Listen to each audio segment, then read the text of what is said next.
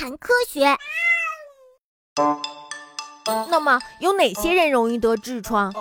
有些人特别容易得痔疮，比如说司机、美容师和其他经常坐着工作的人。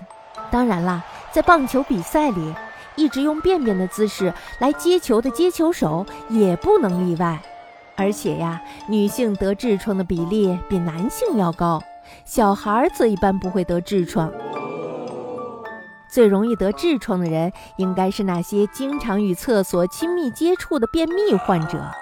这些人在便便的时候呀，会比常人更加用力，坐的时间呢也会更久。硬硬的便便对肛门和血管的伤害更大，种种情况都会使血管膨胀，让他们逃不过痔疮的折磨。就算得了痔疮，也不必要害羞，更不要绝望。因为呀，这种病跟嘴里生病是一样的，而且呀，只是流一点血，或者只是在便便的时候才看到那么一点点痔疮，是很容易治疗的。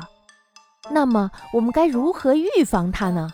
这就需要我们注意，蹲厕所的时间不要超过三分钟，便便的时候呢，也不要过猛的用力，而且呀，要少吃刺激性的食物，饮酒呢也不能过量。